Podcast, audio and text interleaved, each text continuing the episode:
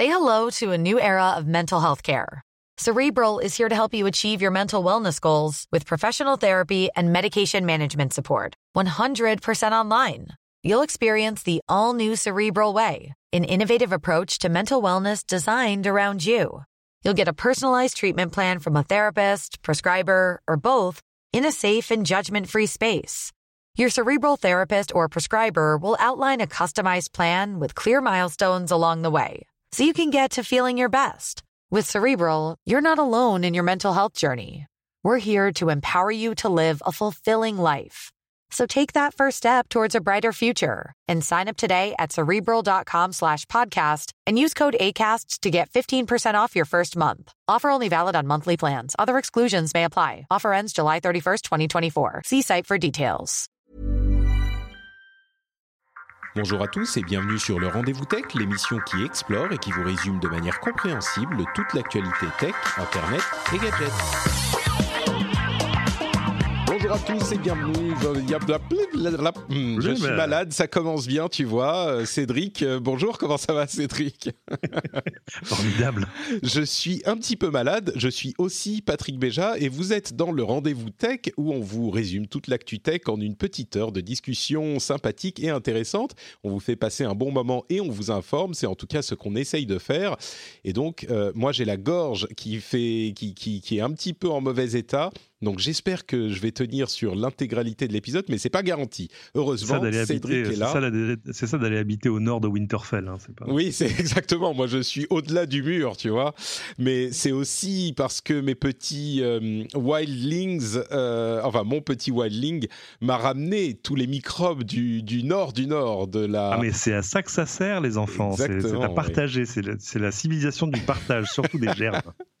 Et surtout je... entre eux, tu verras quand il y en aura un deuxième. Oula, mon Dieu, ne parle pas de malheur. Euh, non, mais j'espérais être passé au travers des microbes. Tu vois, ma femme est malade, mon, mon fils est malade, et j'espérais être passé au travers. Et finalement, non, ce matin, je me réveille avec la gorge qui a triplé de volume. Mais ça n'arrête pas la tech et on va vous parler notamment des, des, merveilles de Google I.O. On va vous parler aussi de ce qui se passe avec un procès, enfin une décision de la Cour suprême américaine qui concerne l'App Store, qui pourrait avoir des conséquences à terme. Euh, la FTC, donc l'autorité de régulation euh, qui s'intéresse à Facebook, l'entrée en bourse de Uber plein de choses intéressantes, mais on va euh, quand même, avant d'ouvrir avec Vivatech, qui a lieu en ce moment à Paris, prendre une toute petite minute pour remercier les gens qui soutiennent l'émission, qui la soutiennent financièrement sur patreon.com slash rdvtech. Et aujourd'hui, je voudrais remercier Delphin Peter, Guillaume Père, Raiden, j'espère qu'il vient de Mortal Kombat, ou peut-être qu'il ne vient pas de Mortal Kombat, euh, Vucton, Frédéric Boyer, David Pires, Alex et Seb. Merci à vous tous et merci à tous ceux qui soutiennent l'émission et qui permettent à l'émission d'exister en la soutenant sur patreon.com slash rdvtech. Et donc je disais, on va euh, peut-être dire quelques mots euh, sur Vivatech. Il n'y a pas énormément euh, de, de, choses très grand public qui s'y passent, mais alors ça, attention, hein, ça n'ouvre que jeudi. Hein. C'est jeudi, vendredi, samedi, et la journée grand public, c'est donc samedi. ça reste une sorte de, de, vitrine technologique pour plein de gens, et puis c'est un peu un rendez-vous où où c'est un petit côté auberge espagnole, hein, sans, sans, sans, ironie aucune. C'est-à-dire que chacun y apporte ce qu'il a envie d'y trouver. Euh, il y a plein de grandes entreprises qui viennent montrer ce qu'elles font, qui sont pas forcément des grandes entreprises de la tech. Tu vois, La Poste a un énorme stand. Euh, et puis, juste pour rappeler aux gens qui ne le connaissent pas, c'est un salon de la tech qui a lieu à Paris, euh, comme les, les, autres salons euh, de, de, la tech qui ont lieu dans le reste du monde, qui a des mais ambitions. Est, oui, c'est ça, mais qui, est, mais qui est quand même différent. C'est-à-dire que c'est pas un copier-coller de ce qu'on connaît à l'IFA à Berlin Berlin, au Mobile World Congress ou à CES. C'est plus une conférence avec aussi plein de trucs autour de la tech et des startups. C'est un, immense espace d'exposition. C'est pour les professionnels pendant deux jours et pour le grand public le dernier jour. Il y a, il y a plein de choses à voir, mais, mais vous attendez pas à, à, à découvrir euh, l'IFA à Paris, ça c'est pas ça. Mmh. Euh, c'est pas là que vous trouverez euh, les derniers écrans plats ou le futur, votre futur frigo connecté. C'est en ce sens-là que je, quand je dis c'est pas forcément un truc hyper passionnant pour les pour le grand public, pour les consommateurs, je me trompe pas quoi quand même. Ou alors si quand même si... parce qu'il y a plein de démonstrations de, de choses de la vie quotidienne, c'est-à-dire que c'est intéressant du coup de voir la vision qu'ont ces grandes entreprises de leur futur service, c'est-à-dire tu vois la beauté connecté chez LVMH, le voyage connecté chez Air France, euh, tout ce qui va se passer sur, en, termes de ah, sur le média connecté, le, ARVR et le reste dans, dans la maison qui m'emploie. Par exemple, il y aura plein de choses à voir sur le stand TF1, une conférence très bien samedi sur le, la chasse aux fake news. et donc voilà, mais c'est autre chose. C'est pas c'est pas un copier-coller des événements tels qu'on les connaît aujourd'hui. J'ai l'impression que ce que tu me décris, c'est un salon pour les applications tech de sociétés qui sont pas forcément à la base des sociétés tech, quoi. Euh, oui, mais en fait, ce que ça traduit bien, c'est que si tu n'es pas une société tech, euh, tu n'es pas une société. en fait. Non, mais c'est ça, c'est ça que je veux dire. C'est que c'est voilà. Euh, ce, qui, ce qui peut être intéressant dans, ce, dans, dans, la liste des exposants que tu mentionnes, c'est la manière dont ces sociétés qui, à la base, sont pas ni des Google, ni des Apple, ni des Facebook, intègrent la révolution tech. Enfin, ça, fait tellement année 2000 de, dire la révolution, mais voilà. mais intègrent les, les évolutions tech dans leur euh, business qui est autre. Donc, Absolument. Euh, et, c'est aussi, et, c'est rare ce genre d'événement, là pour le coup, pour le grand public, l'occasion de vraiment approcher des centaines, voire des milliers de, de startups qui, elles, auront euh, chacune leur petit stand, soit hébergés dans des grandes sociétés, soit dans des pavillons à part. Il y a des gens de, il y a des startups de plein de pays. Il y a aussi des vrais grands exposants de la tech. Hein. Je sais pas, Huawei, par exemple, dont on parle à chaque fois, décidément qu'on se parle, euh, a un stand et va montrer ce qu'il fait, etc. Donc, bon, c'est, c'est, en, c'est en train d'évoluer, mais ça reste, voilà, si, si vous ne savez pas quoi faire samedi prochain, ça vaut, le, ça vaut la visite. Et puis le gros avantage, c'est que en tant qu'avec les billets grand public du samedi, sont immensément moins chers que les billets professionnels du reste de la semaine. Forcément. Bon, bah on verra, on verra s'il y a des choses à retenir dans le prochain épisode, mais on voulait en toucher un petit mot euh, avant de commencer. Et donc, pour vraiment ouvrir sur les gros sujets tech, il y avait Google I.O. Euh, ah, mais non, le sujet tech, c'est pas le téléphone qui sonne pour une raison inconnue, alors que je l'avais mis en silencieux, hein il m'écoute pas. Euh, et donc, Google I.O. la semaine dernière avec euh, une conférence qui était, je crois, euh, pour moi, je l'ai trouvée assez intéressante. elle n'était pas aussi longue qu'on en a connu certaines. Elle n'était pas mhm. aussi orientée vers les professionnels que, par exemple, celle de Microsoft dont on parlait la semaine dernière il y avait plein de choses, c'était assez dense, mais avant peut-être de parler des quelques éléments qui nous ont paru marquants, euh, parce qu'on va pas tous les lister, c'est impossible, mais euh, j'aimerais qu'on donne nos impressions, comme je le fais souvent, sur la, conférence dans son ensemble. Et moi, ce que j'ai retenu, en fait, je vais commencer, c'est que euh, il y a deux éléments.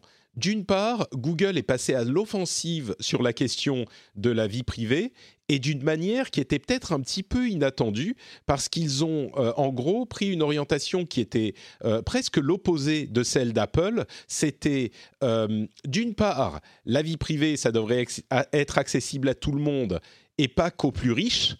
Sous-entendu, euh, si vous avez besoin d'acheter un, petit côté, un, petit suivez mon regard, oui, c'est ça, voilà. Si vous avez besoin d'acheter un iPhone pour euh, euh, avoir accès à votre vie privée, enfin pour protéger votre vie privée, on est on est dans la mouise. En gros, ce qu'il disait. et évidemment, allant de pair avec ça, ils disent nous, on va vous donner tous les outils pour protéger votre vie privée aussi. Il y a notamment une option qui arrive, euh, qui est en cours de déploiement, qui vous permet de faire effacer automatiquement toutes vos données de, navigation euh, dans, les cartes, etc. Tous les, euh, quand elles, sont plus, elles ont plus de 3 mois ou 18 mois, c'est un choix. Et en même temps, allant de pair avec ça, ils vous disent, OK, si vous voulez qu'on garde très très peu d'informations sur vous, c'est possible. Mais de l'autre côté, et c'est là que vient la, vraie offensive, c'est que quand on a des informations, euh, eh ben on peut vous rendre des services qui sont extrêmement utiles euh, et qui vous rendent vraiment bah, service et qui vous, facilitent la vie et qui facilitent la vie de tout le monde. Et ils sont vraiment partis à l'offensive là-dessus.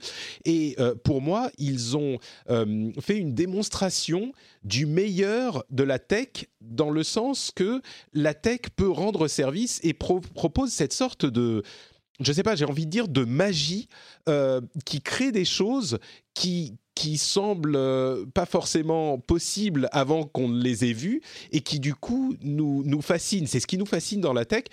Et j'ai trouvé que euh, la conférence en question en était pleine. Et c'était justement une conférence agréable parce qu'on était loin des questions de réseaux sociaux et de machin. C'était des outils informatiques qui fonctionnent, ou en tout cas qui fonctionnent en démo, et qui sont euh, qui nous émerveillent quoi. Et c'est quelque chose que j'ai pas vu depuis, j'irais bien, je, je, crois deux trois ans dans une conférence tech. Donc ça m'a fait presque plaisir de voir que Google se, ça, consacrait à ça. Ouais. oui, oui, moi je suis d'accord. Est-ce que je me suis laissé éblouir du coup? Ça va être la question. Ah, il y a toujours une... les keynotes bien faites. De toute façon, ça fait ça fait toujours rêver.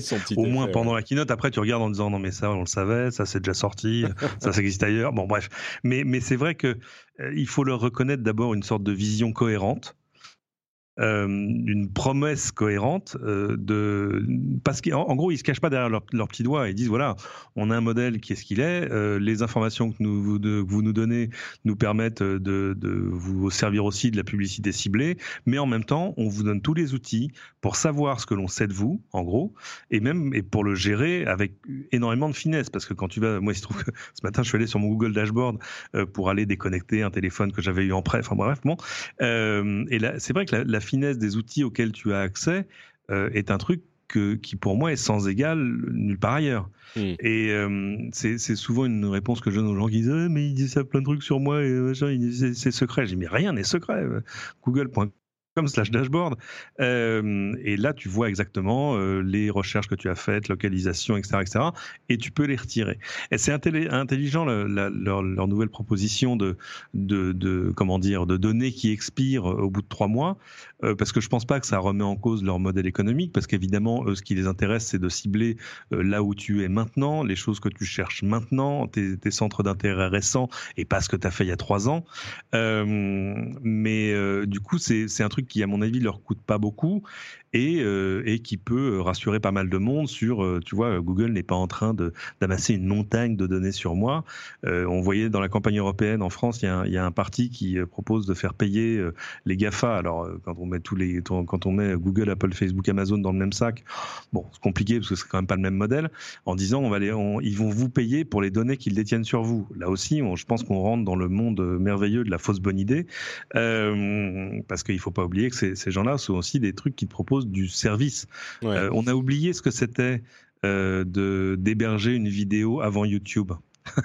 non, euh, c'est clair. Mais avant, avant de partir sur ces, ces discussions un petit peu plus générales, j'aimerais revenir sur la question du, du, dashboard et de cette option qui vient d'être activée il y a, je ne sais plus, quelques, quelques semaines, même pas quelques jours, et pour les gens qui se posent la question, parce que je suis sûr qu'il y en a, on va effectivement sur google.com euh, slash dashboard et il y a euh, la... Hum, il y a les différentes options qui sont disponibles.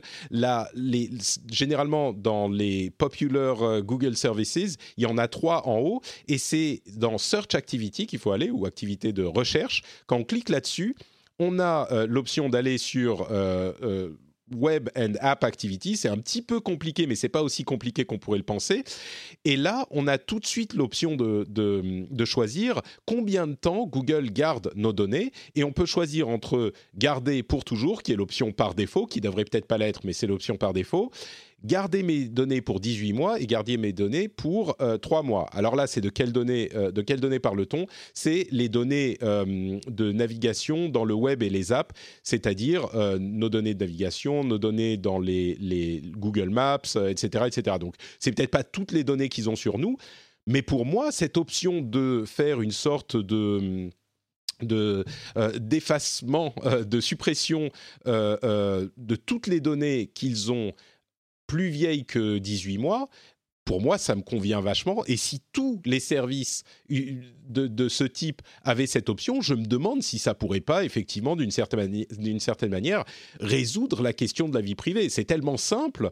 Et moi, ça me gêne pas. Après, peut-être qu'il y a des gens que ça gêne, mais on peut même, si on limite à trois mois euh, le temps de rétention des données, si on veut faire plus court que ça, à la limite, euh, bah, on, utilise Google sans compte Google. Et, là, euh, la question se pose, on va dire beaucoup moins. On utilise un autre service. Mais, mhm. euh, mais c'est une solution qui est, qui est quand même idéale pour ce type de problème, non? Et, et ils vous la proposent chez Google. Mais surtout, c'est ça, c'est qu'il faut leur reconnaître euh, d'avoir mis en place les outils qui permettent de, gérer ce que le service sait de toi, euh, ce, qui doit, ce que tu n'as pas envie d'afficher, ce que tu n'as pas envie de stocker, et, euh, et, même de récupérer aussi tes propres données sur le service. Bon, ça maintenant, tout, tout, le monde le fait peu ou prou, Twitter, Facebook et les autres. Mais et, de faire ça dans une, dans une interface qui est quand même pas très compliquée, alors qui est riche, parce qu'évidemment, euh, quand tu mets bout à bout, il euh, faut jamais oublier que, en gros, chacun des petits services, chacune des icônes des services Google pourrait être une super startup à lui tout seul. Hein. C'est-à-dire que moi, je voudrais bien être le patron d'une startup qui s'appellerait Google Maps. Hein. C'est un beau business. hein.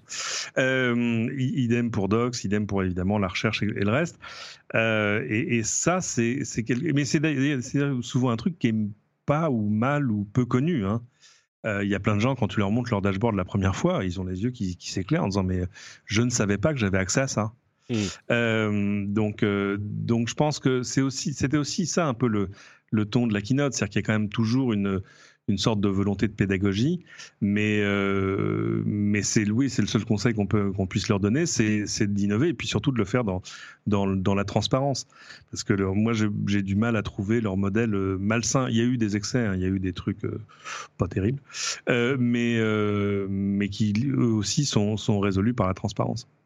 Alors pour cette, euh, ce deal finalement qu'on passe avec Google, qui est euh, et on pourrait parler des, shadow profiles, des profils euh, secrets, genre qu'ils font à partir d'adresses IP, et ça c'est pas les seuls qui font ça, et c'est un problème qui est un petit peu plus vaste à la limite, mais et puis qui est limite un peu annexe, annexe. Mais pour ce que je disais sur, OK, ils nous disent, euh, on utilise vos données, vous pouvez les contrôler, mais si on, utilise tout ça, c'est pour vous fournir des services euh, qui vont vous, vous rendre service. Effectivement, tu mhm. parlais de l'hébergement des vidéos YouTube, mais il y a plein de choses qu'on utilise chez Google euh, qui rendent effectivement service au quotidien. Google Docs, enfin. enfin, non, mais il y en a. Je, ne parle pas de Gmail, enfin, tu vois, il y a tout. Est-ce que euh, c'est un, quelque chose, enfin une euh, comment dire, un deal euh, auquel tu crois qu'ils ont essayé de, mettre en avant, ou est-ce que c'est quand même de la poudre aux yeux? Et puis surtout, est-ce qu'il y a des choses qui t'ont marqué dans cette keynote, qui t'ont paru particulièrement, comment dire, j'ai envie de dire séduisantes, mais c'est peut-être pas le bon terme, qui t'ont impressionné dans justement l'utilisation qu'ils font de toute cette expertise euh, et qui est quelque chose qu'on voit peut-être pas forcément ailleurs. Euh, il y a une chose qui est quand même vu la, la généralisation du, Google Assistant pour voir pouvoir l'avoir en, en mode hors ligne, c'est-à-dire tu passes ton téléphone en mode avion et tout à coup tu peux continuer à dire OK Google voilà euh, ça c'est quand même pas mal. Euh, Alors attends, oui, ça j'aimerais bien qu'on passe euh, un petit peu de temps dessus parce que mhm. euh, c'est une chose qui moi m'a absolument estomaqué. Mhm. et, ça change absolument la manière dont on appréhende les assistants personnels. Alors, ce qu'ils ont fait, c'est que le modèle de reconnaissance de, de, paroles qu'ils utilisent pour leurs assistants, qu'ils ont construit à force d'entraînement avec machine learning, etc., etc., euh, était beaucoup trop volumineux pour être intégré à un, téléphone portable ou même à un ordinateur. Il faisait une centaine de gigas, donc c'était beaucoup en, volume. Et donc, il était sur les serveurs de Google. Là, ils ont réussi à le réduire à euh, seulement 500 mégas, ce qui veut dire qu'il peut être en fait dans tous les téléphones, et c'est ce qu'ils font avec euh, la prochaine version d'Android, Android Q.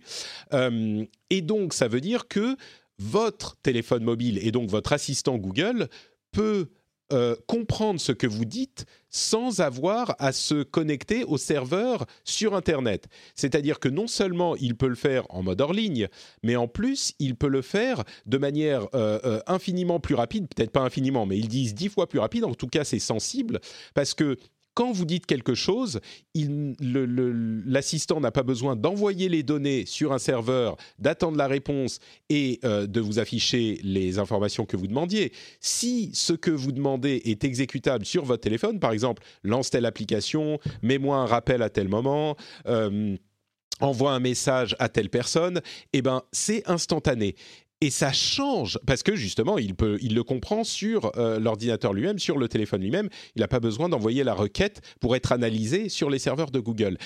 Et dans toute l'utilisation qu'on fait des assistants personnels, pour moi, le plus gros problème, hormis le fait que certains, certains ne comprennent pas très bien parfois, c'est que on pose la question on attend. Alors c'est pas long, hein. parfois ça peut prendre 2-3 secondes, euh, parfois même un petit peu moins, mais ce temps est suffisamment long pour que ça brise l'interaction avec l'assistant personnel. Là, c'est quasiment de l'instantané, donc cette conversation est beaucoup plus naturelle. Euh, alors bien sûr, quand on demande des informations qu'il doit aller chercher sur le, sur le net, euh, ça va être toujours un petit peu plus long, mais il y a plein de choses qui peuvent se faire sur l'ordinateur, et ça change complètement la relation qu'on a avec l'assistant moi, j'ai trouvé ça. Quand je parle de magie euh, de la tech, là, je l'ai un petit peu retrouvé cette magie de la tech. Donc, euh, c'est quelque chose qui, pour moi, est, vraiment notable. Bah, à chaque fois qu'on arrive à remplir une vieille promesse de la technologie, forcément, on se dit enfin, on a juste attendu 30 ans. Euh, mais, euh, mais surtout, ça ouvre la porte à, plein d'usages locaux où tout à coup, tu vas plus avoir besoin de te poser la question de savoir si euh, c'est connecté, c'est pas connecté, etc. Pour des choses simples, hein, tu vois, lancer de la musique, enfin, allumer les lumières, enfin, c'est bête, mais, mais tout à coup, il y a des choses qui vont pouvoir fonctionner juste sur ton réseau local sans avoir accès au cloud parce que il y a des choses, surtout, je pense à la domotique. Moi, ça me fait toujours rire ces histoires où, euh, enfin, l'histoire que je raconte à chaque fois, le jour où il y a eu une panne sur un, un, data center OVH et où tous, les gens qui avaient des, des, volets connectés Somfy ne pouvaient plus ouvrir leurs volets, euh, sans, sans, comprendre pourquoi, parce que personne ne leur avait dit que leur centrale devait se connecter au cloud pour mmh. comprendre ce qu'ils appuient quand ils appuyaient sur la télécommande. Et, là, tu, là, c'est l'internet des objets pas très intelligent, tu vois. Donc, arriver à rapatrier des, des fonctions essentielles pour qu'elle fonctionne à, tous les coups en local, c'est de toute façon une bonne idée et de fait, tu gagnes, tu gagnes du temps. Il y a euh, également une autre euh, application qui est intéressante, enfin une série d'autres applications même. Euh, ils ont montré Live Caption, qui est donc les sous-titres en direct, qui permet par exemple pour les personnes malentendantes ou, ou non entendantes de, faire imprimer des sous-titres euh, sur n'importe quelle vidéo qu'ils sont en train de jouer en direct. Et euh, même si la, la, la machine n'est pas connectée, ça fonctionne quand même. Euh, ça peut être utilisé par exemple aussi avec les, la, la entre le text-to-speech et le speech-to-text, ça permet d'avoir des conversations en audio et texte euh, dans certaines euh, applications. Mhm. On, pense encore à une personne qui est malentendante, qui veut passer un coup de fil, et eh ben euh, la personne à l'autre bout du fil va parler, ça va écrire sur le, le l'application de SMS par exemple, et puis la personne malentendante peut répondre en tapant, et ça va le lire à la personne qui est à l'autre bout du fil. Il y a toutes sortes de services de ce type-là euh, qui sont rendus possibles par ces technologies, qui sont euh, pour le coup peut-être pas utiles pour tout le monde, mais qui sont très utiles pour certains. D'ailleurs, c'est vraiment l'orientation qu'ils ont pris euh, avec le discours d'ouverture de Sundar Pichai. Il a dit on veut vous rendre des services et bien sûr ensuite euh, vous mettre de la pub et se faire payer euh, par ce biais. Mais le but de Google officiel aujourd'hui, c'est plus forcément d'organiser toute l'information du monde, c'est uh-huh. de rendre des services. Et là, ça en rend, c'est clair. Oui, et, euh, moi je suis toujours euh, surpris. Alors c'est vrai que ça marche pas à tous les coups, c'est-à-dire quand, le système essaie d'être intelligent à ta place. Euh, mais c'est chouette de dire, tu vois, je reçois le mail de confirmation d'un vol, par exemple, et tout à coup je vais avoir des notifications si l'horaire du vol change. Enfin, c'est des choses bêtes. Bon, parfois c'est casse-pied parce que c'est un vol que tu as réservé pour quelqu'un d'autre, donc toi ça t'intéresse pas d'avoir les infos en temps réel. Mais mais mais cette espèce de d'intelligence ambiante est un truc qui là aussi est une vieille promesse hein, en disant bah finalement vu qu'on a accès à tout euh, on va pouvoir faire des choses très intelligentes. Euh, c'est intéressant de la voir de la, de la, voir arriver euh, pour de vrai ils ont montré également euh, une nouvelle fonction de Google Lens qui est un petit peu leur euh, analyse d'image qui est intégrée à leur appareil photo sur, euh, sur Android et qui permet à une personne qui est illettrée, ils ont montré la vidéo d'une jeune femme en Inde qui ne lit pas, qui n'arrive pas à lire, enfin qui sait pas lire. Et ils avaient intégré à Lens la possibilité de non seulement pointer vers du texte, c'est un truc qui se fait déjà, euh, qui de, pointer la caméra vers du texte et d'avoir du texte traduit dans une langue qu'on comprend qui se, super, qui se superpose euh, au texte qu'on peut pas lire, mais en plus, dans le cas de cette personne, euh, qui va permettre de lire le texte à haute voix et en montrant chaque mot qui est en train d'être lu au moment où il est lu, en l'éclairant un petit peu tout ce genre de choses, ça rend effectivement énormément de services. Encore une fois, avec cette double euh, volonté qui est de protéger la vie privée. Je sais que ça fait rire de dire Google va protéger votre vie privée, mais dans une certaine mesure, c'est vrai. Euh, avec par exemple le fait d'ajouter à Chrome euh, une technologie que euh, Apple a déjà intégrée chez eux, qui est de désactiver les cookies tiers sur une page que vous êtes en train de visiter. Et ça, c'est quelque chose qu'on n'attendait pas forcément de Google. Ça vient forcément de la pression sur la vie privée qu'on exerce en tant que public depuis un, un certain temps. Mais donc là, les cookies euh, qui sont appliqués par une page que vous n'êtes pas en train d'être visité euh, seront exclus de la euh, navigation que vous faites sur Chrome quand cette version sortira, ce qui est quelque chose qui est bah, bon pour protéger la vie privée. Ils ont annoncé plein d'autres choses. Euh, il y a des détails sur Android Q, euh, les Pixel 3a et 3 XL qui sont des versions euh, moins chères de leur téléphone. ils sont à 400 et 480 dollars respectivement, qui sont des, bons appareils tels qu'on pouvait les, les attendre en fait. On, les voyait déjà Surtout là, là, pour le coup, ils se battent sur le prix aussi. Hein. Oui, bien sûr, bien sûr. C'est-à-dire qu'ils ont euh, admis depuis un moment que les pixels étaient un peu trop chers, et donc là, ils, euh, font des appareils qui sont euh, en compétition avec tous les excellents appareils de milieu de gamme qu'on voit débarquer depuis quelques années chez les fabricants chinois. Et, donc là, Google plonge dans cette mêlée-là et va pas essayer d'attaquer le haut de gamme, quoi. Mmh euh, bon, il y a vraiment mille choses dont on pourrait parler euh, de, cette, euh, de cette conférence. il y avait un truc qui était intéressant, par exemple, avec la réalité augmentée, il permettait pour certains résultats de recherche de voir en réalité augmentée un modèle en 3D de ce dont on parlait dans l'environnement. Le, Et au début, je me suis dit, ouais, bon, à quoi ça sert? Regardez comment vont les euh, comment sont les, chaussures qu'on veut acheter euh, dans notre garde-robe, ok, pourquoi pas.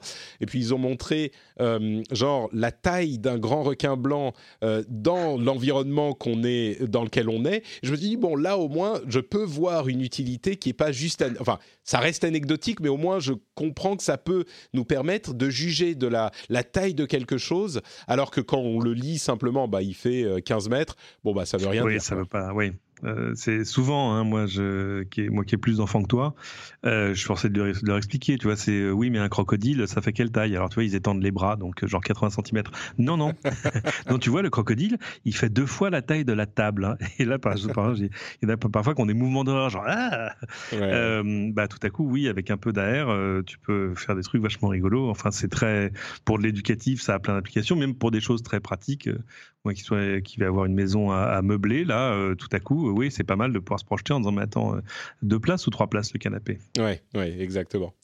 Euh, bon, il y avait plein d'autres projets. Il y a des choses qui sont améliorées dans Google News. Euh, il y a le projet Euphonia qui essaye de reconnaître les, la parole de personnes qui ont des, des problèmes de, de voix. Des Voilà, mhm. des locutions qui sont différentes, qui est un, un, projet assez intéressant. C'était, c'était bah, intéressant justement de voir la personne euh, qu'ils ont pris en exemple qui avait un problème de locution tellement fort qu'il était vraiment difficile de comprendre ce qu'il disait et il avait été suffisamment entraîné avec le, enfin l'assistant avait été suffisamment entraîné pour vraiment comprendre euh, cette personne-là. C'était une utilisation à laquelle on n'avait pas pensé et qui est intéressante. la, machine, elle s'en fout que toi humain tu comprennes pas l'interlocuteur. C'est ça, exactement. Tant, tant que l'interlocuteur parle de manière cohérente et qu'il peut, il arrive à répéter la même chose quand c'est la même requête, finalement la machine s'en sort mieux que nous. Ouais.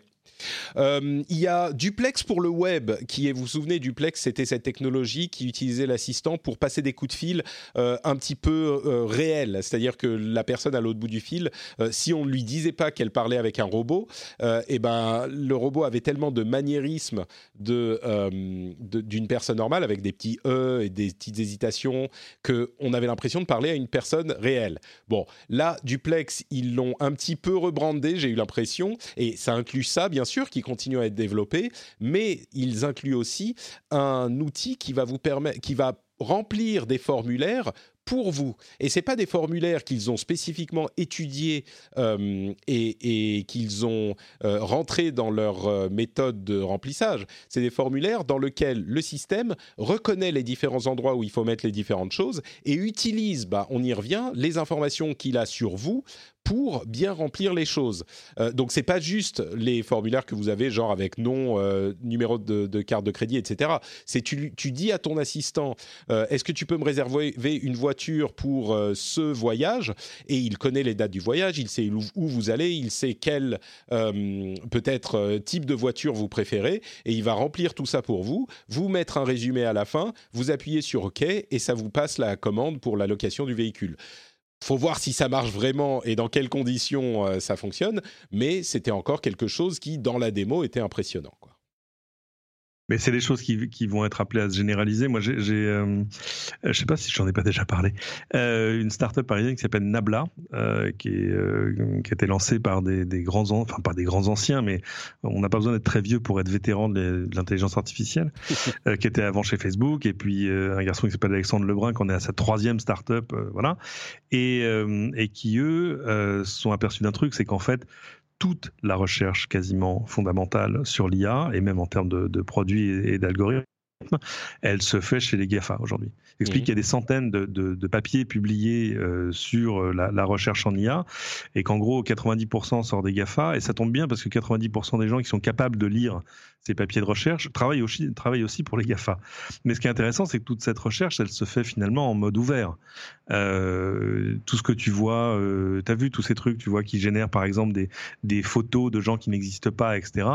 ça, les codes sources, ça y est, existent, les principes sont sont, librement partagés. Euh, mais évidemment, vu que tous les chercheurs spécialistes sont déjà employés par les GAFA, ça en sort pas beaucoup. Donc lui a voulu en, gros sortir de, Facebook, là où il était, euh, pour faire de l'IA euh, pour des entreprises normales.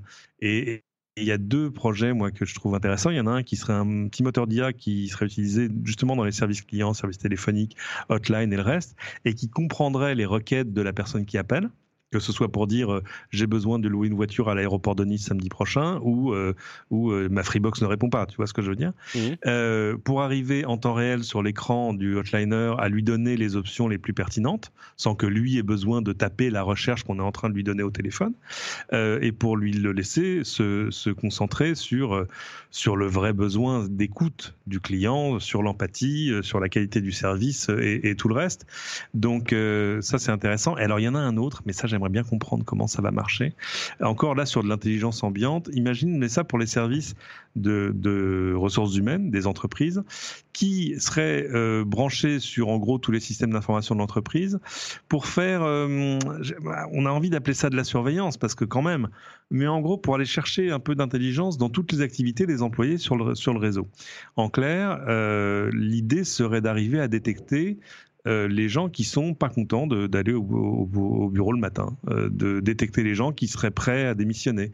Enfin bref, de pour le bonheur des gens au travail et de signaler les employés dont il faudrait euh, s'inquiéter, s'occuper, aller voir, leur proposer autre chose. Bref ou pas. Hein. Si c'est des gens que vous n'avez pas envie de garder, vous pouvez les laisser partir. Mais, mais en tout cas, faire les choses en, connaissance de cause. Alors ça pose des questions parce qu'évidemment, du coup, il faut être plugué sur le mail, sur plein de choses. Bref, mais euh, mais voilà, on, voit des, services qui vont arriver finalement de, façon euh, assez naturelle pour faire ressortir de l'intelligence d'activités qui existent déjà. Mmh. Je pense que ce type de, de, de service euh, ne manquera pas de faire réagir certains auditeurs. Euh, mais bah, faut, faut jamais oublier, hein, quand tu es à l'intérieur d'une entreprise, tes mails ne t'appartiennent pas. Enfin, tu vois, c'est pas. Euh, et et tu as déjà plein de systèmes qui scannent tes mails tout le temps pour trouver du spam, pour trouver des virus et, tout le reste. Mmh. Après, tu vois, y a, tu n'as pas une.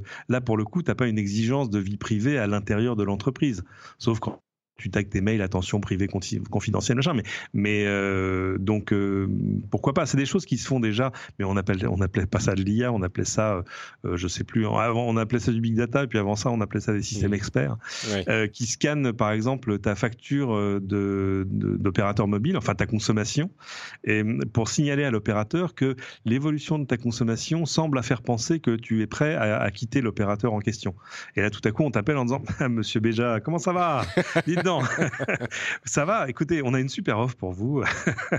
tu vois, ces, coups de fil qui, semblent sortir de nulle part et qui en fait pas du tout sortent pas du tout de nulle part. Bon, enfin en tout cas, euh, moi j'ai été plutôt séduit par cette euh, conférence Google, même si évidemment il faut garder les yeux ouverts euh, et, savoir ce qu'on est en train d'essayer de nous vendre. Mais dans ce contexte, j'ai trouvé ça plutôt séduisant et, plutôt même intéressant, vraiment intéressant. Donc, mmh je vous laisse juge de tout ça. Euh, parlons un petit peu de tout le reste de la tech de cette semaine. Avant ça, bien sûr, j'aimerais rappeler à ceux qui choisissent d'écouter l'émission euh, qu'ils ont l'option, s'ils le souhaitent, de devenir patriote, patriote du rendez-vous tech. Et euh, si vous le faites, vous avez accès à tout un tas d'avantages, comme par exemple le podcast privé des patriotes, dans lequel je mets régulièrement des petits éditos, des épisodes en avance de Positron, des réflexions sur la tech. certains d'entre vous, si vous choisissez de donner à ce niveau, vous avez accès au Slack des Patriotes, qui est la meilleure communauté du monde auquel vous pourriez avoir accès vous aussi. Et surtout, vous avez la satisfaction de soutenir le rendez-vous tech et de permettre à cette émission de continuer à exister. Donc euh, merci à vous tous, à tous ceux qui choisissent de le faire. Et euh, si vous vous écoutez l'émission depuis quelques mois, on va dire euh, six mois, et que vous êtes content de voir apparaître l'émission dans votre lecteur de podcast tous les, mardis, et eh ben ou les mercredis matins quand vous allez au boulot, et eh ben peut-être que vous pourriez considérer l'idée de vous aussi devenir patriote. Vous pouvez choisir combien vous donnez et pour combien de temps. Donc il y a vraiment aucun, aucune entourloupe. Moi, je ne vous appelle pas quand je vois que vous commencez peut-être. ah, peut-être qu'il faudrait, oui, que j'envoie des, des, emails mm. euh, régulièrement pour euh, euh, très cibler. bon, on n'y est pas encore. On verra ce que propose l'assistant Google.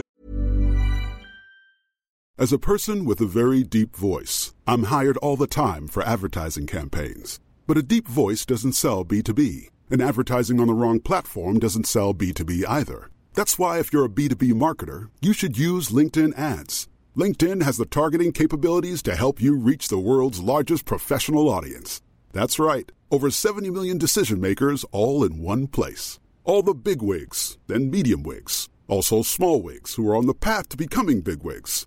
Okay, that's enough about wigs. LinkedIn ads allows you to focus on getting your B2B message to the right people. So, does that mean you should use ads on LinkedIn instead of hiring me, the man with the deepest voice in the world? Yes. Yes, it does. Get started today and see why LinkedIn is the place to be to be. We'll even give you a $100 credit on your next campaign. Go to linkedin.com slash results to claim your credit. That's linkedin.com slash results. Terms and conditions apply. Hey, I'm Ryan Reynolds. At Mint Mobile, we like to do the opposite of what Big Wireless does. They charge you a lot, we charge you a little. So naturally, when they announced they'd be raising their prices due to inflation, we decided to deflate our prices due to not hating you. That's right. We're cutting the price of Mint Unlimited from $30 a month to just $15 a month. Give it a try at mintmobile.com slash switch. $45 upfront for three months plus taxes and fees. Promo for new customers for limited time. Unlimited more than 40 gigabytes per month. Slows. Full terms at mintmobile.com. Bonjour Jean-Marc, cela fait un mois que tu n'as pas téléchargé le rendez-vous tech. Honnêtement, ça nous inquiète. Clique ici pour renouveler. Non, non. Mais, mais Patrick, à quel niveau de, de soutien a-t-on accès à tout ça, au Slack et au reste? Alors le Slack, c'est 2 dollars par épisode. Euh, et le reste, c'est dès le premier euh, dollar euh, par épisode, on a accès au, au, au, podcast privé des Patriotes. Vous y avez tous accès, en gros, tous ceux qui soutiennent l'émission, vous avez accès à ça. Et, et, et vous pouvez donc participer à la vie de la communauté par ce biais. Donc euh, moi je dis que c'est un deal absolument. En fait c'est ça, Cédric. En fait, j'ai pas besoin d'aller dire aux gens ah mais euh, bonjour euh, Hubert, je vois que parce qu'en fait les gens se rendent bien compte que c'est un deal incroyable pour un dollar par épisode seulement. Franchement, un dollar, ça représente quoi? Moins qu'un café, moins qu'une baguette, moins que. Il y a quoi? Il y a rien dans ce monde qui pour un dollar, t'as plus rien. Exactement. Mhm. Sauf le plaisir de soutenir le rendez-vous tech. Donc moi je dis pourquoi se priver? Exactement. Euh, bon, continuons avec, euh, avant de parler d'Apple, euh, Facebook et Uber, une petite précision. On parlait la semaine dernière des informations qui sont sur nos cartes vitales. Alexandre a volé à ma rescousse et m'a informé que sur la carte vitale, en fait, il n'y a pas énormément de choses. Il y a le nom, le prénom, le numéro de sécurité sociale. Bon, c'est quand même des informations privées, mais il n'y a pas les infos de santé, en gros. Il y a la caisse à laquelle on est affilié, euh, les droits et la période, etc. Euh, ce qu'il dit, c'est que en gros, c'est une attestation électronique. Il n'y a pas les détails de notre. Euh, il n'y a pas ton dossier médical. Voilà, il n'y a pas de dossier médical, c'est ça. Moi, j'aurais pas d'objection à ce que sur la puce, on mette, tu vois, des informations d'urgence sur groupe sanguin, allergie, ce genre de choses, ou, pathologie. Alors, pathologie au long cours, là, tout à coup, on, rentre dans des trucs un peu plus, un peu plus mais, mais oui, mais alors c'est compliqué le choix. non, mais c'est ça. Écoute, j'aime bien, j'aime bien cette philosophie. Le choix c'est compliqué, donc ne donnons pas le choix aux gens. Non, non, mais c'est pas ça. C'est-à-dire que je comprends. C'est un peu comme, euh, tu vois, ce qui a été fait sur euh, sur le don d'organes. Mm. Euh, c'est par défaut, es donneur. Est-ce qu'on est on est donneur d'organes par défaut en France? Je ne sais plus. Je crois pas. Hein. Je, ah, je suis pas certain. T'as raison. aux États-Unis, ils avaient trouvé un truc vachement bien. Euh, pour gérer le don d'organes. C'est là le côté systématique. Euh, c'est qu'évidemment, plutôt que de faire des campagnes en disant donnez vos organes, ayez votre carte de, carte de donneur, etc., etc. Non, ils n'ont pas fait ça. Aux États-Unis, quand tu as un, permis de conduire, il faut que tu ailles le renouveler. Je crois que c'est tous les deux ans, trois ans, cinq ans. Et euh, bah, c'est au moment du renouvellement, le monsieur ou la dame qui était au guichet te disait et au fait, est-ce que vous voulez un donneur d'organes? Le plus souvent, les gens disent bah oui, ok, super. Ah bah c'est bon, ok, cliquez, c'est bon, ça c'est fait. Et cette info est enregistrée directement enfin tu deviens donneur, d'organes euh, par, par, défaut. Euh, bah, là c'est pareil, le côté systématique de ce genre d'informations pour les infos d'urgence, allergie, etc.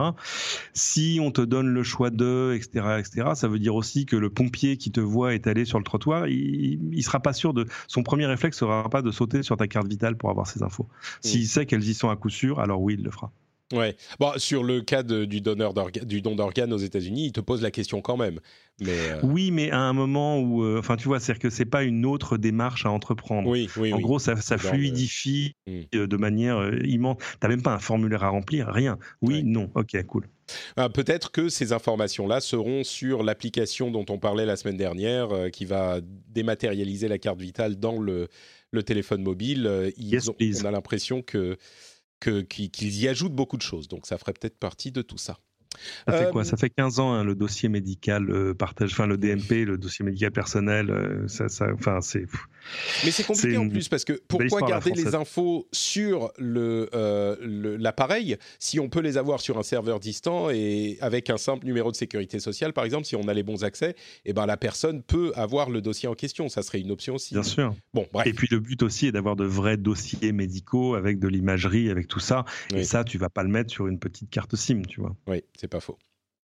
Euh, bon, Apple a subi, on va dire, une sorte de revers euh, avec la, Cour suprême américaine euh, et l'action d'Apple a chuté de 5% après ce, rendu de jugement.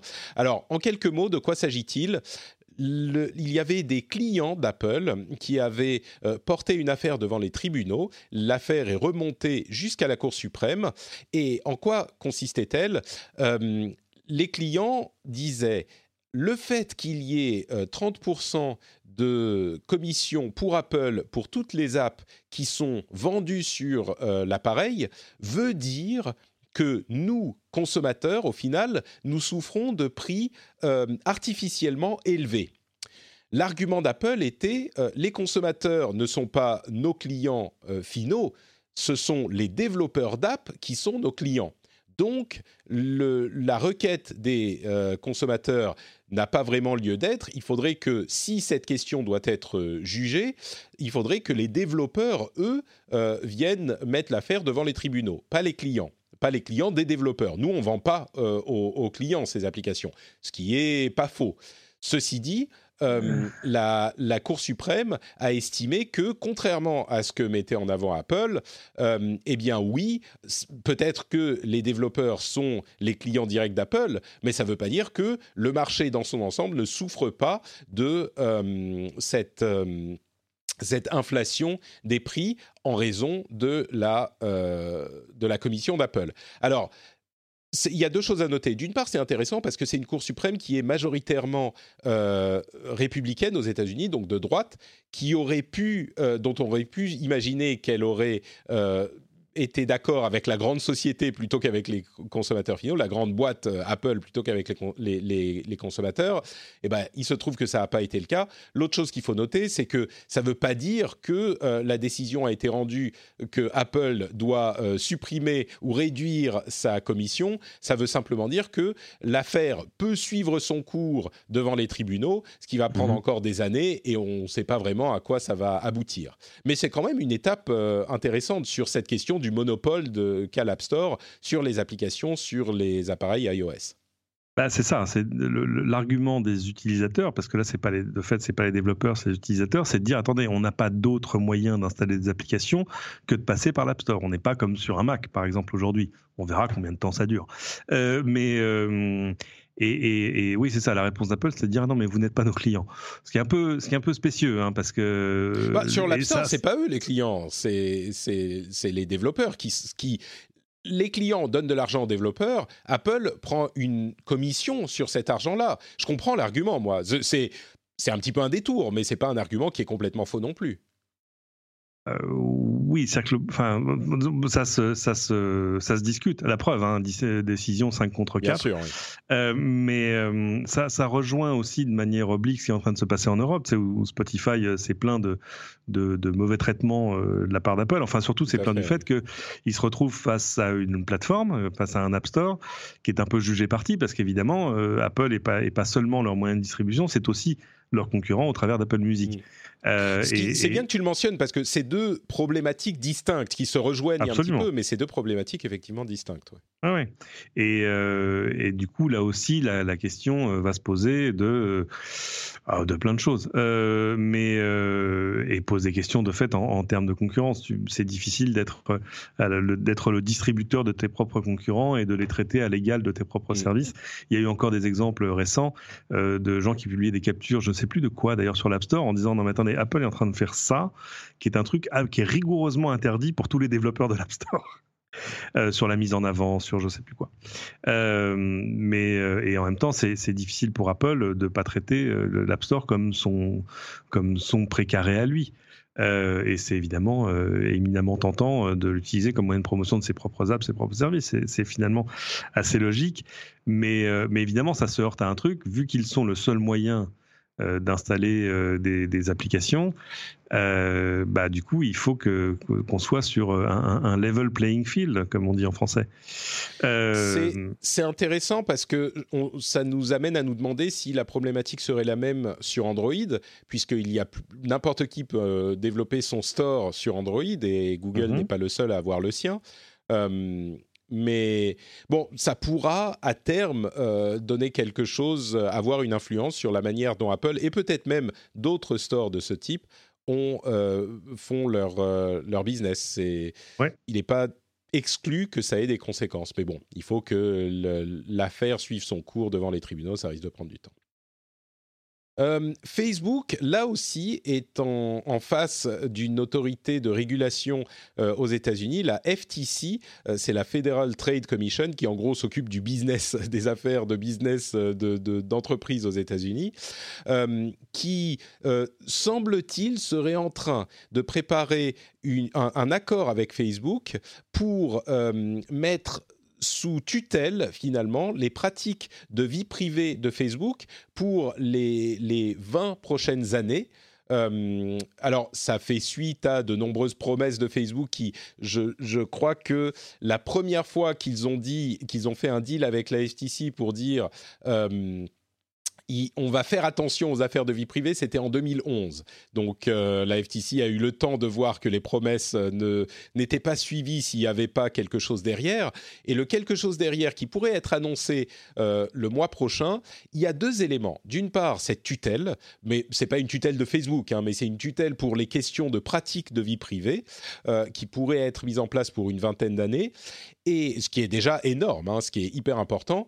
Et il y a une autre chose qui est en train d'être discutée dans de plus en plus de cercles aux États-Unis et qui, qui, était euh, sous le l'horizon depuis un certain temps, et on en avait déjà parlé dans l'émission, c'est-à-dire euh, la volonté de, de mettre en place des régulations euh, pour, ces, pour ces grandes sociétés, même aux États-Unis, l'une des autres choses dont il parle, ça serait la responsabilité pénale des dirigeants de ces grandes sociétés, qui est, euh, je crois que la plupart des gens qui, la plupart des, des responsables légaux de grandes entreprises vous diront, et là je spécule, mais ils vous diront que le seul moyen de faire en sorte que euh, les dirigeants prennent quelque chose au sérieux, c'est de les rendre pénalement responsables de la chose. Donc ah euh, là, l'idée serait de rendre pénalement responsables Zuckerberg ou euh, Sandberg de des problèmes de vie privée au sein de l'entreprise. Alors ça, c'est vraiment un gros débat qui n'est pas du tout résolu et il y a beaucoup de gens qui disent non, non, ça irait trop loin, etc. Mais surtout avec le gouvernement américain actuel. Mais c'est des discussions qui sont en train d'avoir lieu. Et cette tutelle d'une vingtaine d'années, semble-t-il, euh, est quelque chose qui est euh, une considération sérieuse aussi. Oui, non, tout à fait. Et, euh, alors c'est intéressant parce qu'évidemment, on est Zuckerberg était à Paris cette semaine. il a rencontré Emmanuel Macron, il a rencontré plein de gens, des parlementaires, des ministres. Et parce qu'évidemment, il y a, il y a ce, ce projet euh, de régulation des contenus euh, violents, haineux et le reste, etc. Euh, alors, pour l'instant, c'est tout ça s'est passé en très bonne intelligence, c'est très diplomatique.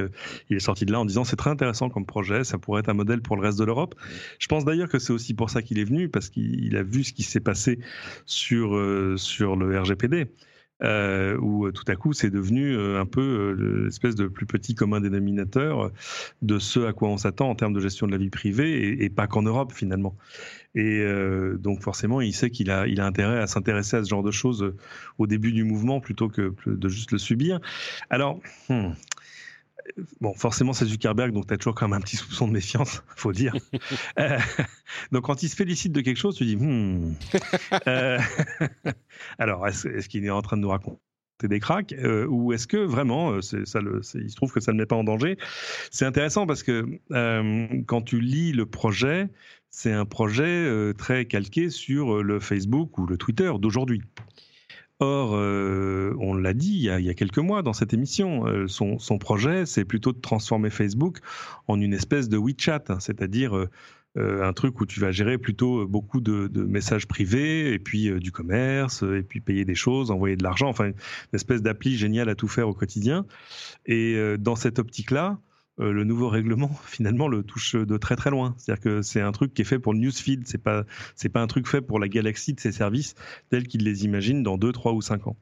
Et du coup, forcément, il peut secouer la tête en disant ouais ouais c'est super, hein. bah, continuez, hein, c'est très bien.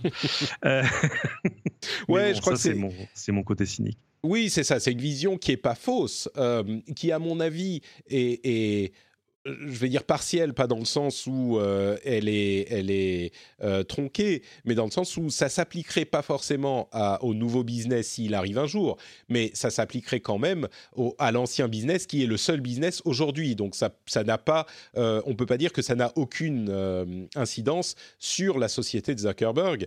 D'ailleurs, c'est intéressant, on a vu l'ancien cofondateur, enfin l'un des cofondateurs de Facebook, Chris Hughes, qui, dans le cadre d'une opération de communication politique, pour d'autres raisons, a, a, fait une sorte d'article sur le fait que Facebook avait trop de pouvoir et qu'il faudrait euh, euh, diviser Facebook parce que ça a un effet néfaste sur la société, etc., etc. Ce qui n'est pas forcément faux.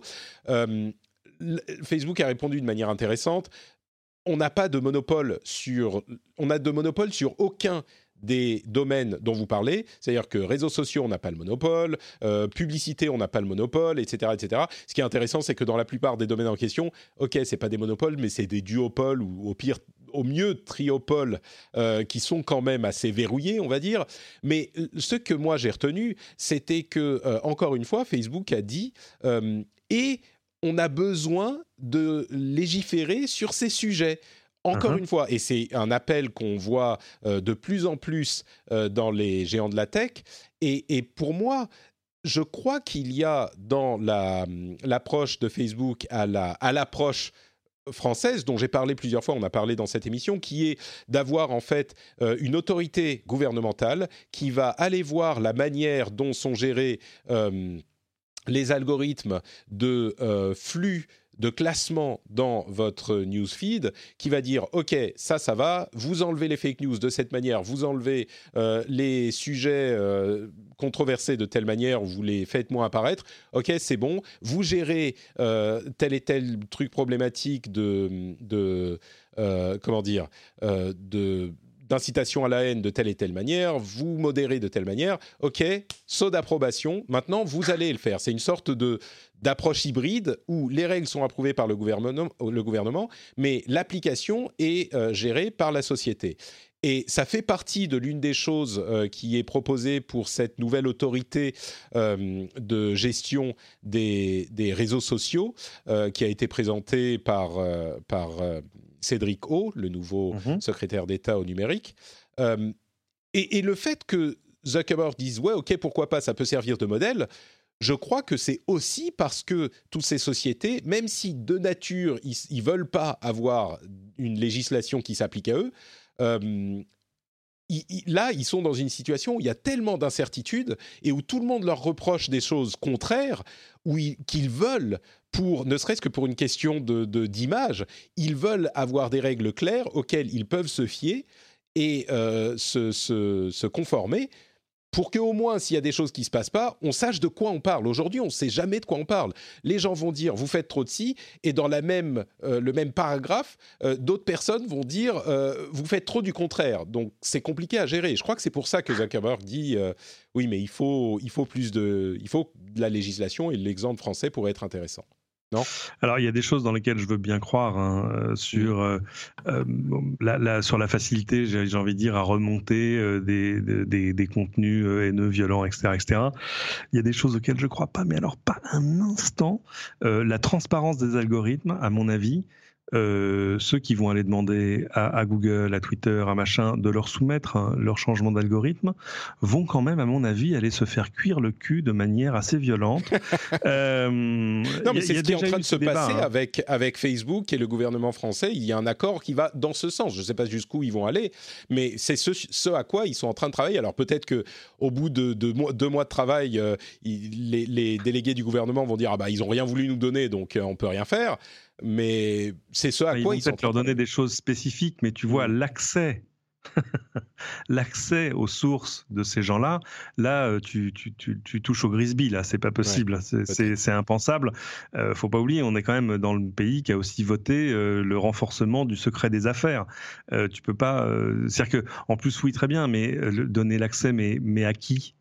Euh, c'est pas juste, euh, tu vois, c'est. Bah justement, l'autorité en question. Euh, oui, mais qui... va donc avoir besoin d'avoir quand même des spécialistes de très très haut niveau pour ah, bah, comprendre ce qui se passe dans les codes sources.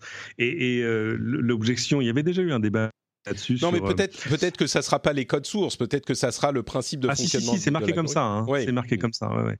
Et euh, il y avait déjà eu ces débats-là, tu vois, à chaque fois, par exemple, que, que Google modifie son algorithme et que ceux qui étaient euh, numéro 3 d'une recherche se retrouvent numéro 15 et, et chouine forcément, hein, c'est normal, mais en oubliant que peut-être que le 12e, il, du coup, il s'est retrouvé numéro 3 avec lui, il, il trouve son compte, euh, en disant il faudrait la transparence des, algos. Et, et, et, Google avait répondu en disant mais vous vous rendez pas compte, c'est-à-dire que des, des tweaks, des changements euh, sur l'algorithme, on en fait des milliers dans l'année. Mm. Et euh, on va pas euh, soumettre chaque changement à, une commission corne-cul qui va nous mettre son coup de tampon en n'étant pas sûr exactement de comprendre de quoi il s'agit. Enfin, c'est là, là, je pense que ceux qui ont rédigé le, rapport qui va donner lieu à réglementation, etc., ont péché par un optimisme un peu naïf. Bon, bah on verra ce que ça donne. Enfin, en même temps, c'est un argument de négociation. Ça, tout coup, ça, ça va peut-être permettre de. C'est que tu mets la barre tellement haut que, euh, du coup, voilà, les plateformes vont peut-être dire non, ça, on peut pas vous donner. Ça, c'est c'est pas mm. possible. Vous touchez au cœur du cœur euh, du, du, du cœur du réacteur de notre avantage concurrentiel et de notre compétence, mais on va vous donner le truc juste en dessous. Donc, à mon avis, c'est peut-être juste un argument de négo. En fait. Mm. Uber a fait son entrée fracassante en bourse, et quand je dis fracassante, c'est que je crois que c'est l'une des seules sociétés euh, de ces grosses sociétés, de ces grosses licornes qui est entrée en bourse et qui a perdu euh, de la valeur juste après l'entrée. Toutes les autres, récemment, les Slack et tout ça, ils ont euh, gagné en valeur. Donc c'était une entrée plutôt réussie. D'ailleurs, Dara Karachowski, j'arrive jamais à retenir son nom. Euh, le président de Uber a envoyé une petite lettre à ses employés euh, en disant oui, mais vous savez, euh, il y a d'autres sociétés comme ça qui ont eu des problèmes similaires comme Facebook et Amazon et regardez où ils sont aujourd'hui, etc. Bon, ok.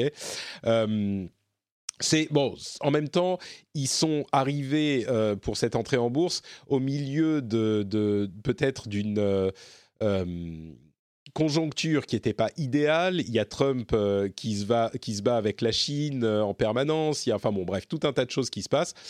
Euh, mais il n'empêche, entrée en bourse d'Uber pas trop réussie Est-ce que ça veut dire que euh, il faut surtout pas acheter d'actions Uber? Non, je ne sais pas si on peut donner ce genre de conseils. Je n'irai pas jusque là, mais, mais c'est vrai qu'ils se comparent à Facebook et Amazon qui, euh, à leur introduction en bourse, valaient pas euh, la moitié du quart du dixième de la valeur d'Uber telle qu'il se présente en bourse aujourd'hui, hmm. parce qu'ils visaient 80 milliards. Amazon, à son introduction en bourse, c'était quelques centaines de millions, c'était pas des dizaines de milliards. donc, donc comparons le comparable. Euh, et euh, le truc, c'est évident, c'est-à-dire qu'ils ont levé tellement, tellement, tellement d'argent depuis le début qu'ils pouvaient pas euh, rentrer en bourse avec une valorisation, modeste. Bah, du coup, oui, la, sanction est, immédiate, d'autant que demeurent quand même des doutes sur le modèle à terme, sauf si vraiment ils arrivent à réinventer la, mobilité, ce qui est quand même le but ultime, c'est-à-dire à, devenir un concurrent crédible partout du, du modèle de la voiture personnelle en gros. Hmm. D'ailleurs, il y a euh, à l'occasion de, ce, de cette entrée en bourse, euh, c'est Forbes, je crois, qui a publié le pitch deck de Uber en 2008. Euh, c'est assez intéressant à voir. Donc, c'est la présentation PowerPoint, en fait, pour la startup Uber. c'est hyper intéressant à voir. Je vous encourage à faire cette recherche Forbes Uber Pitch Deck. Et, et, vous allez voir donc le, le PowerPoint alors c'est très simple, hein. euh, c'est un truc qui, enfin vu d'ici, a l'air vraiment facile euh, à, penser en fait. Évidemment, le génie euh, de la vision du marché à disrupter était clairement là. Et moi, ce qui m'a le plus plu, c'est la, fin, le dernier slide, le 25e. Alors, il n'y en a pas énormément, hein, c'est 25 euh, pages. Mais le 25e, c'est euh, ce qu'on a fait jusqu'à maintenant. Euh, alors, il y a la réservation du nom de domaine. À l'époque, c'était Ubercab, qui d'ailleurs montre bien à quel point il s'attaquait au euh, marché des, mm, des, taxis et pas juste machin. Enfin, dans le deck, c'est très très clairement dit à d'autres endroits aussi. Euh, ils ont déposé la marque. Euh, ils ont une licence de développement pour iPhone. Alors c'était 2008. Hein, N'oubliez pas qu'à l'époque le l'App Store venait d'arriver. c'était la deuxième version de, de, de l'iPhone et il venait d'arriver. ils ont ouvert un compte en banque et un compte PayPal. Waouh, super. ils ont 15 clients qu'ils ont recrutés. Et les choses à faire, euh, les choses à faire, c'est acheter trois voitures, développer une app euh, et créer une démo pour le 1er février. Là, c'était, je crois, en novembre, leur, euh, leur novembre ou décembre, leur deck. et on, va lever quelques millions de dollars et avoir un petit bureau à, San Francisco. Mhm. C'était en 2008. C'est marrant, moi j'ai trouvé ça mignon. non, non, elle, est, basique la presse. Hein, c'est vrai que et c'est amusant parce qu'ils le disent déjà, euh, Paris est l'une des premières villes internationales où ils voulaient ouvrir. C'est d'ailleurs ce qu'ils ont fait, mais avec un service qui avait rien à voir à l'époque. C'était en 2010, 11. Et, euh, et à l'époque, c'était juste les voitures de grande remise, en gros les voitures avec chauffeur sur en location, qui, euh, qui pouvaient se mettre sur Uber la journée parce qu'en fait, l'essentiel de leur business, c'était d'emmener des gens à l'aéroport ou d'aller les chercher à l'aéroport le matin ou le soir. Et entre les deux, ils avaient peu d'activités. Mais c'était pareil d'ailleurs à San Francisco et ailleurs. C'était tous les services de Limos à qui il proposait d'avoir une sorte de revenu accessoire pendant toutes ces heures où il faisait pas grand-chose. Bon, euh, voilà pour Uber. On va terminer avec quelques chiffres. Euh, est-ce que tu sais, Cédric, quel est le service de streaming qui a le record du plus grand nombre de euh, spectateurs simultanés et combien de spectateurs, de combien de spectateurs s'agit-il?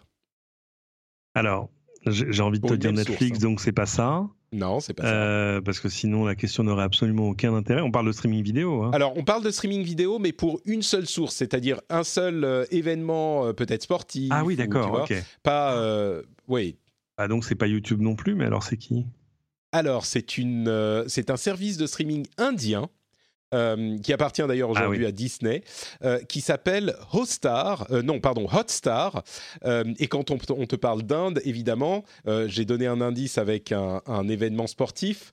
Tu sais de ah bah, quoi C'est du cricket alors. Exactement, un ah championnat de cricket qui a fait 18 millions de spectateurs euh, en simultané pour le même événement. Alors c'est eux qui disent 18 millions, ça se trouve c'est pas le cas, mais a priori on peut leur faire confiance. Enfin, on va leur faire confiance et on est à 18 millions pour euh, le plus grand nombre de spectateurs simultanés pour un événement. dans un pays d'un milliard six euh, d'habitants, ouais, forcément. Oui. C'est peut-être euh, une résolution plus faible que euh, les événements qu'on voit chez nous, mais en même temps, euh, peut-être que c'est tout du, HD, on ne sait pas. un autre chiffre, sais-tu combien de copies de Windows sont actives, de Windows 10 sont actives aujourd'hui dans le monde? C'est des centaines de millions, mais je ne suis pas sûr que ce soit un milliard. Eh bien, écoute, euh, pas mal, pas mal. On est un petit peu en dessous du milliard. On est à 825 millions à peu près euh, d'appareils sous Windows 10 actifs, selon une source de Paul Thurrott. Euh, mhm. Ce qui est quand même, bon, on n'est pas au milliard, mais c'est quand même pas mal. Est-ce que tu, as, tu es pressé d'avoir un Galaxy Fold, le téléphone pliant de Samsung? J'imagine que je l'ai eu en main. Euh, c'est un, non, non, non, mais c'est un bon premier essai. Bon, alors, en tout cas, ils ont euh, annulé les précommandes euh, et jusqu'à nouvel ordre, la date de sortie est décalée à on ne sait pas quand. Mais mhm. bon, ça, on le voyait venir. plus intéressant que ça, c'est le, premier, le prototype d'ordinateur ThinkPad de Lenovo pliable. C'est-à-dire que c'est un écran 13,3 pouces qui est un, écran euh, en 4 tiers qui est pliable, qui se plie comme un livre, euh, qui est utilisable en fait comme vous imaginez un ordinateur portable, sauf que la partie écran c'est l'écran et la partie clavier c'est l'écran aussi. et donc évidemment on a tout un tas d'utilisations imaginables qui vont de on le tient comme un livre, on a un écran virtuel qui s'affiche sur le bas et on l'utilise comme un ordinateur classique. Il y a un clavier qui est livré avec pour l'utiliser vraiment comme un ordinateur classique, etc., etc. Alors c'est un prototype qu'ont pu essayer certains journalistes. Il sera disponible, euh, enfin il cible une euh, mise en vente pour le premier semestre 2020, donc on est à un mhm. an de la sortie encore. C'est vraiment un prototype euh, qui arrive très tôt. Ça J'ai vu la vidéo. Hein. en termes de design, moi, il me fait penser, enfin déplié, il me fait penser aux derniers iPad Pro. Euh, c'est-à-dire qu'un écran avec un écran qui va vraiment assez proche des bords, euh, un connecteur USB-C en bas. Mais c'est vrai que tout à coup, quand tu le plies, ça, ça a un côté magique, quoi. Mm. Et parce qu'en plus, tu, là, tu retrouves, euh, tu vois, un sort de form factor, moi qui me fait penser, souvenez-vous, au petit netbook. mais et tout à coup, en gros, tu te retrouves avec une espèce de mini laptop. Enfin, c'est c'est intriguant, c'est pas mal. Pour Ouais, voyager, euh, ça donne envie parce que t'as coup tu le déplies, t'as une vraie tablette 13 pouces pour regarder des films. Tu veux bosser, taper un petit texte, tu le replies. Tu veux pas le replier à ce moment-là, peut-être que tu peux sortir ton petit euh, clavier externe euh, pour taper sur un grand écran et le reste du temps, t'as quand même quelque chose qui Allez, est-ce que ça tient dans la poche? Hmm, Non, hein, quand même pas, Non, mais, pas euh, vraiment. mais qui, on va dire, est de, le, du form factor d'un d'un- d'un d'un iPad mini. C'est ça. Voilà. Et, et oh, peut-être un petit peu plus grand que l'iPad mini quand même. Le 13,13 pouces replié, ça fait. Oh, peut-être, Marc, on n'est pas loin. Ah oui, oui, off, même, euh, oui, oui, là je suis en train de regarder l'écran de mon MacBook, mais lui il fait 15 pouces, donc forcément ça n'a rien à voir. Je retire 2 pouces, ça fait ça, Ah, ouais, il y a de... faut voir on le... pas faut- loin, ouais. Mm. Je crois que c'est 4 tiers, hein, c'est pas... euh, Oui, c'est 4 Oui, tiers. tout à fait, c'est 4 tiers. ouais. Un 1300, Et- donc ce sera plus large. Il y a une, euh, une autre chose qui est peut-être un petit peu inattendue euh, que, signé- que mentionnait le journaliste de The Verge, euh, Ga- euh, Gartenberg. Euh, il disait, en fait, comme il est pliable, le fait de le tenir dans une main plié ou un petit peu plié, c'est beaucoup plus agréable, beaucoup plus facile à faire. Il tourne sous Windows, hein, je ne l'ai pas mentionné, mais Mhm. c'est évident. Parce qu'on le tient comme un livre qui est un petit peu plié et la, la, la pliure est suffisamment rigide pour qu'il tienne dans cette position. Donc, il est plus facile à tenir euh, qu'une tablette, en fait. Donc, c'est, j'ai trouvé ça intéressant aussi. Ouais. Euh, Intel, Intel a euh, déclaré qu'ils allaient enfin euh, sortir leur processeur euh, 10 nanomètres, donc en gravure fine de 10 nanomètres, cette année. Alors, ça fait des, des années qu'ils repoussent la sortie, mais peut-être que ça Oui. arrivera enfin. Et euh, 7 nanomètres pour 2021. Donc, Là encore, on espère qu'ils vont s'y tenir, mais euh, peut-être qu'ils vont enfin rattraper leur retard sur les autres fondeurs, encore que les autres pour les procès. Alors, le truc qui est à savoir, c'est qu'on se moque souvent d'Intel parce qu'ils n'ont pas réussi à passer au 10 nanomètres, alors que les autres fondeurs sont déjà au 7 nanomètres. Euh, ce qu'il faut savoir, c'est que les puces des fondeurs qui font du 7 nanomètres, c'est des puces pour ordinateurs mobiles et qui sont donc beaucoup plus petites. Donc, euh, les problèmes de, chute et d'erreur sur la gravure euh, sont beaucoup plus faciles à gérer sur des puces qui sont plus petites, parce que sur une puce plus grosse, comme une puce d'ordinateur, si on a une erreur quelque part sur le, euh, la gaufre euh, de silicone, eh ben, il y a beaucoup plus de chances que ça affecte. euh, enfin, comme on en imprime moins des processeurs, on a un taux de chute qui est beaucoup plus élevé et beaucoup moins acceptable euh, au niveau du rendement que pour des puces plus petites. Donc, euh, donc c'est un des facteurs qui fait qu'Intel n'a pas réussi. Mais bon, là, ils, ils disent qu'ils y sont enfin presque. On espère que ce coup-ci, c'est le bon, quoi. Et enfin, euh, Amazon a, euh, semble-t-il, ajouté à des, euh, des entrepôts de distribution des machines qui mettent les produits en boîte à la place des humains et ils feraient la chose 4 à 5 fois plus vite que les humains. Alors c'est que visiblement en test dans quelques entrepôts encore, mais ça risque de se généraliser. hein. On sait que Amazon bouge vite sur ce genre de choses. Oh oui. Si le, le test est, euh, rencontre le succès, donc ils font 700 boîtes par heure au lieu de environ 150 pour les humains. Euh, alors j'imagine que ça pose la question éternelle de euh, si on remplace les humains par des machines, est-ce que ça veut dire que les humains n'auront plus de travail ou est-ce que ça veut dire qu'ils pourront faire des choses plus intéressantes? Je ne je sais pas si je vais vouloir répondre à cette question, je vais vous laisser euh, y répondre vous-même, mais Je pense que tous les, tous les travaux, euh, toutes, les, toutes les tâches, euh, j'ai envie de dire, machinales et, et répétitives sont quand même appelées à être, euh, tu vois, remplacées par des machines. hein. C'est-à-dire que, de fait, fermer des boîtes... euh, si tu veux oui, te convaincre de ce genre de choses, je t'invite à faire un truc que je fais de temps en temps en ce moment. Je sais pas pourquoi, j'ai une petite fascination. Tu peux aller sur YouTube, il y a plein de vidéos sur les machines incroyables qu'on utilise dans l'alimentaire. Euh, C'est-à-dire, tu vois, la machine qui fait euh, des gâteaux roulés, mais par 500 mètres à la fois. Mhm. Euh, Enfin, les trucs qui arrivent à te napper une tarte. Ça existe en pâtisserie, mais pas que. hein, tout ce qui fait de la, enfin, des saucisses, de la charcuterie, du machin, du bonbon. Il y a des machines absolument démentes. Et là, tu te dis, mais ouais, non, mais là, l'homme est totalement dépassé. C'est impossible. Bon, euh, bah écoute, je te propose que les auditeurs euh, aillent te suivre sur Twitter s'ils veulent avoir des, des- des exemples de ces vidéos, dont je suis sûr que tu les tweeteras euh, régulièrement. Et, Ouais, un, et- et compte, un compte 100% garanti sans bot, d'ailleurs. sans bot sans bot. C'est- tout ce que j'y écris n'est pas écrit par un robot. Ah, sans ah oui, non, d'accord. Non, mais tu vois, moi, je suis dans l'ancien monde. Je pensais à des chaussures, tu vois, des bottes.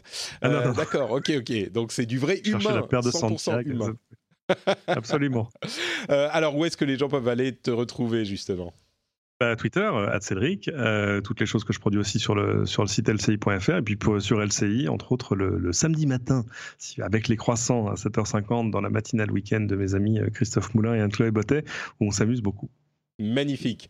Pour ma part, c'est Note Patrick sur Twitter, Facebook et Instagram. Et vous pouvez aussi retrouver cette émission sur frenchspin.fr et la soutenir sur patreon.com slash rdvtech euh, et avoir accès, comme je le disais tout à l'heure, à, toutes les petits, à tous les petits bonus euh, que vous avez quand vous êtes patriote. Euh, et en plus, la joie, le plaisir immense et la fierté de soutenir le contenu de qualité. En tout cas, j'espère que vous pensez que c'est du contenu de qualité puisque vous l'écoutez depuis quelques mois au moins. Donc, merci à vous tous et merci à ceux qui soutiennent l'émission. Le lien est juste dans les notes sur lesquelles vous pouvez dans votre app de podcast. J'espère qu'on peut cliquer. En tout cas, c'est prévu comme ça. Merci à vous tous de nous avoir écoutés. J'espère que vous avez passé un bon moment en notre compagnie. Et on se retrouve dans une petite semaine pour un nouvel épisode. Ciao à tous